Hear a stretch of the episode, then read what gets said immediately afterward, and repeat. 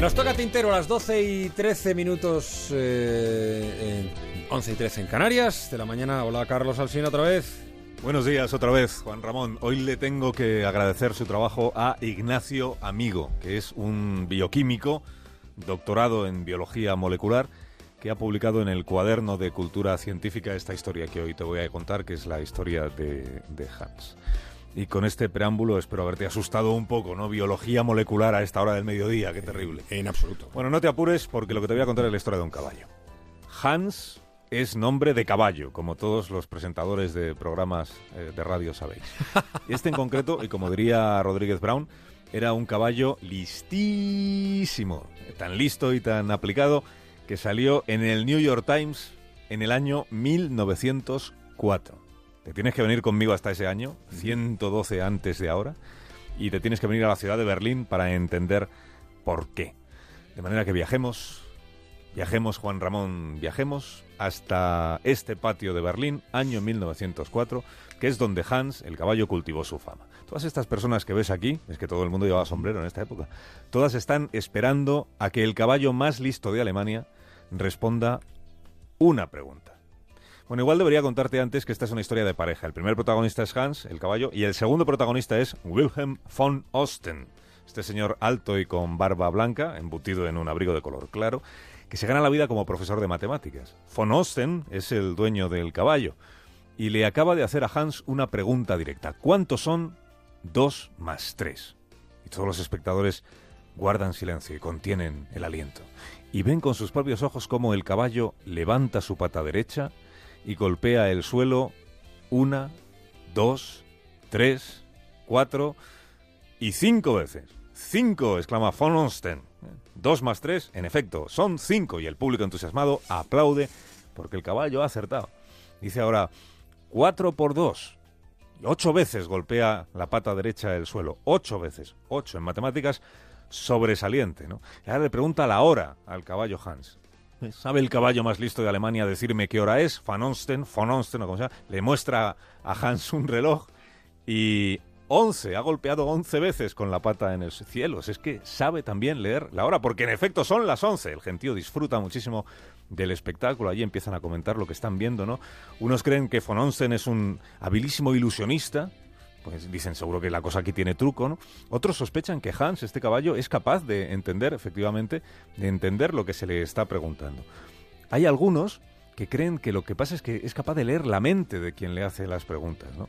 Y hay otros que están imbuidos del espíritu darwinista de la época, el, el, origen de las especies, que están dispuestos a creer que un caballo puede desarrollar la aptitud para aprender matemáticas, para leer la hora en un reloj o para completar la nota que falta en una melodía, porque esto también lo sabe hacer el caballo Hans.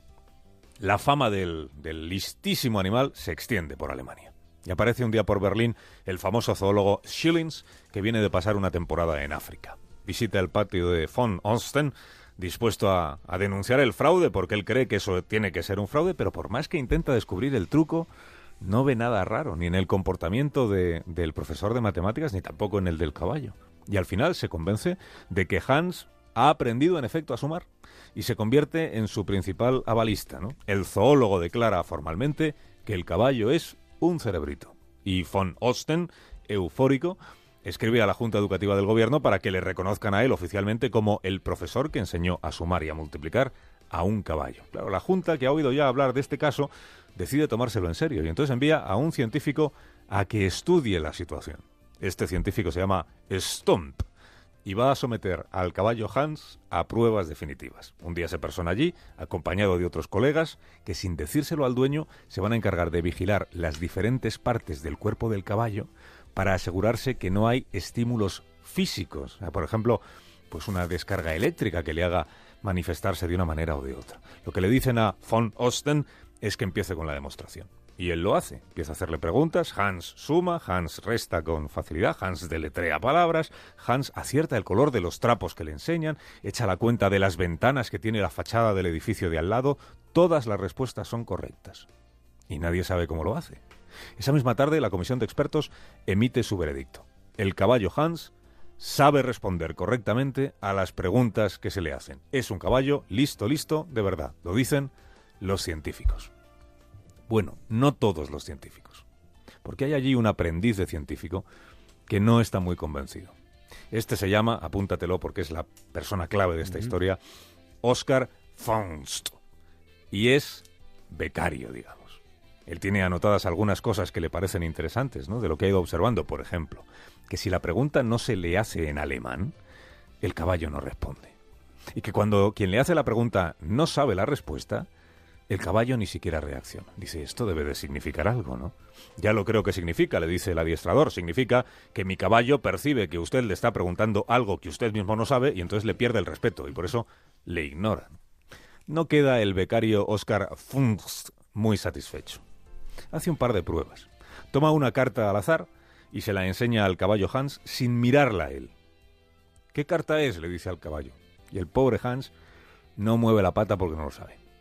Ahora es Oscar quien mira la carta y le vuelve a preguntar, ¿qué carta es? Y entonces sí, Hans acierta con la carta. El becario dice, aquí está pasando algo. La primera conclusión a la que llega es que este caballo tan listo extrae la respuesta de quien le está haciendo la pregunta. No es que sepa sumar, es que nota en quien le pregunta que 3 más 2 son 5. Claro, ¿y cómo lo hacen? Oscar tiene hecha otra anotación. Aunque la pregunta no se diga en voz alta, Hans la responde. O sea, si le preguntas con la voz así para adentro dices, ¿qué hora te parece que es caballo? ¿Qué hora te parece que es caballo? Ni se inmuta el caballo. O sea que no es por la voz por lo que sabe adivinar la respuesta. Dice, probemos entonces con la vista. Entonces le tapa los, ojos al, al pobre Hans y el caballo se revuelve porque está muy incómodo, no sabe responder a nada y lo que intenta es quitarse las vendas para poder observar a quien tiene delante. Así que el becario decide que von Osten, el dueño, repita todo su repertorio, pero para poder fijarse no en el caballo, sino en lo que hace el dueño cuando le hace las preguntas. Es posible que sin darse cuenta, el profesor de matemáticas le esté dando la respuesta correcta a su caballo para que golpee la pata justo las veces que debe. Más vale que sea así, piensa Oscar Fungst, porque la alternativa es que Hans sea un caballo que lea la mente, y eso en su concepción científica del mundo no puede encajar. El estudiante cuenta, en el libro que escribió años después, que le costó dar con la clave de aquella historia. Porque von Osten, el adiestrador, era un señor muy inquieto, que se estaba moviendo constantemente, y que entonces era muy difícil fijarse en todos los movimientos que hacía al mismo tiempo. Pero fijándose, fijándose, fijándose, el becario se dio cuenta, se dio cuenta, dijo, a ver si va a ser esto. ¿Esto qué? Pues fíjate que cuando von Osten termina de hacer su pregunta, sin querer, sin darse cuenta, hace una pequeña inclinación de la cabeza. Y es justo ahí cuando Hans el caballo empieza a golpear el suelo. Y cuando llega al número correcto de veces que tiene que dar con la pata, von Osten hace otro movimiento casi imperceptible con su cabeza. No es un truco, más bien es un gesto que le sale sin notarlo él mismo y que el caballo interpreta como la señal para dejar de golpear el suelo. Vaya. Ahora, Funst, el becario, consigue que el profesor de matemáticas permanezca rígido al hacer sus preguntas y, si permanece rígido, el alumno equino no sabe responder.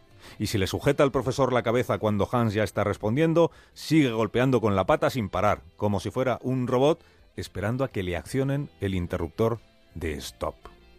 Misterio revelado. Hans no suma, no multiplica, mucho menos lee la mente, pero es un caballo con tanta agudeza visual que parece que tenga un detector de movimiento en cada ojo. Lo más interesante de lo que cuenta Ignacio Amigo en esta historia que ha publicado es la moraleja. Gracias al becario Oscar Fons empezó a estudiarse un fenómeno que todavía hoy se investiga, que es el efecto que ejerce el interrogador sin saberlo sobre el interrogado, o el efecto que ejerce el científico que experimenta con animales sobre las reacciones de estos animales sin darse el mismo cuenta. No hace falta que te diga que el fenómeno se llama efecto de Hans el Listo, en homenaje al caballo Hans, que aunque nunca supo sumar, era un auténtico fenómeno. Eso es verdad. Inteligente era, bastante para ser caballo. Gracias, Carlos. Hasta mañana, Juan Hasta mañana. El verano es la época del año en la que más robos hay. Nos vamos largos periodos de vacaciones fuera de casa y los